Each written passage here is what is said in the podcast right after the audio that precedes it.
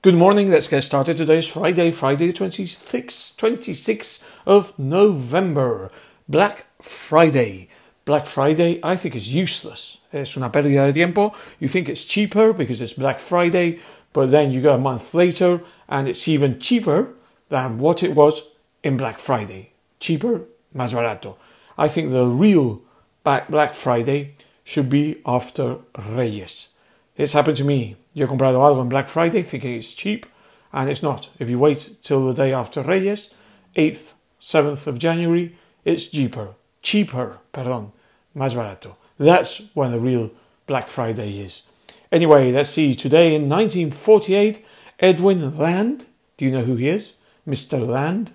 Nor did I until a few minutes ago that I saw it in internet. He was the inventor of the Polaroid camera. And today, in 1948, he sold the first Polaroid camera. Se vendió la primera Polaroid. Hoy en día no se utilizan los Polaroids, obviously, because everybody has their mobile phones and it's a pain in the neck. Esto de los móviles es un poco una pesadilla. A pain in the neck. Un dolor en el cuello. Because people are taking photographs all the time. When we had Polaroids, you could only take 10. And by the way, you would give work to lots of people.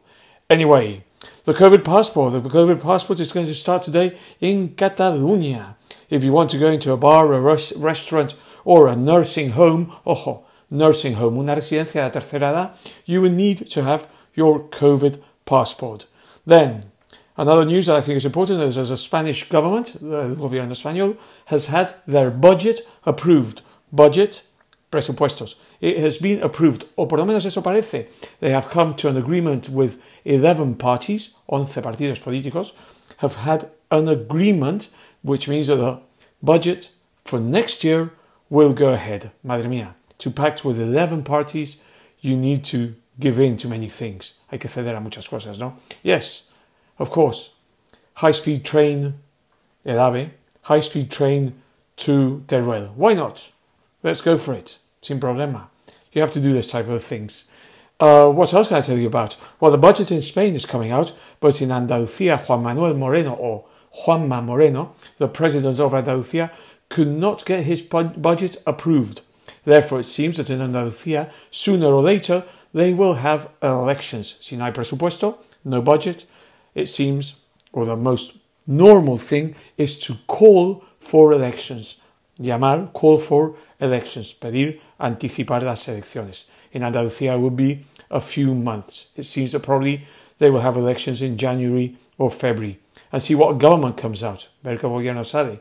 Because it's true that Ciudadanos, which is part of the Andalusian government, is going to disappear. So let's see if it's going to be Partido Popular with Vox or Partido Popular by themselves with an absolute majority. Let's see if a Partido Popular can have a landslide victory in Andalusia. Anyway, thanks for listening. We'll be in touch and have a very good weekend. Amazing people. Talk soon.